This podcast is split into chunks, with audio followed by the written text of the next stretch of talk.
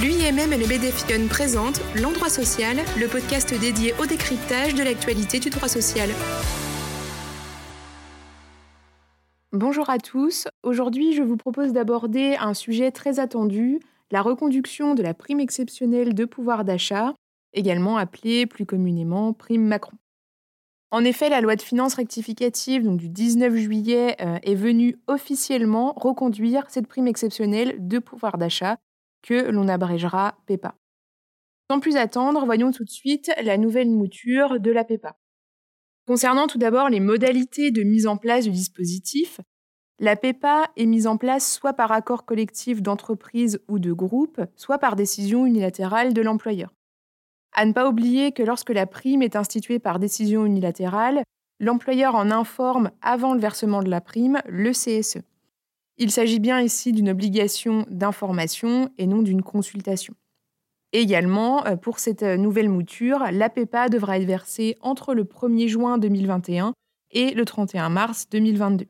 S'agissant des bénéficiaires, ce sont tous les salariés, y compris les intérimaires, ou alors les salariés dont la rémunération est inférieure à un plafond de 3 SMIC annuels, ce qui correspond au seuil d'exonération fiscale et sociale. Au-delà de ce plafond, la prime redevient soumise à charge sociale et à impôt.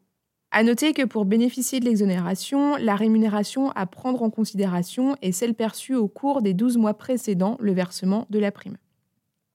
Concernant maintenant les critères de modulation, le montant de la prime pourra être modulé selon les bénéficiaires en fonction de la rémunération, du niveau de classification, de la durée de présence effective pendant l'année écoulée ou encore en fonction de la durée de travail prévue au contrat.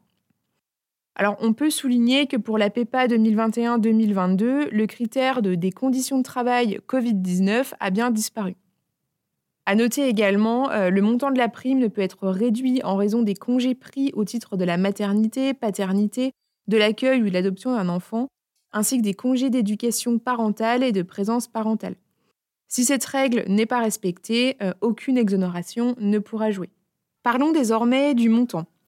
Le montant maximal exonéré est de 1 000 euros en principe par bénéficiaire. Cependant, euh, il pourra être porté à 2 000 euros si un accord d'intéressement est en vigueur dans l'entreprise à la date de versement de la prime ou est conclu avant cette date et prend effet avant le 1er avril 2022, ou encore si l'entreprise est couverte par un accord qui identifie les salariés dits de la deuxième ligne et vise à revaloriser les métiers de ces salariés, ou qui prévoit l'engagement des parties signataires à ouvrir des négociations afin de conclure un accord revalorisant la situation de ces salariés, ou relève d'une branche professionnelle ayant engagé une telle négociation. Le montant de la prime pourra également être porté à 2 000 euros si l'entreprise compte moins de 50 salariés.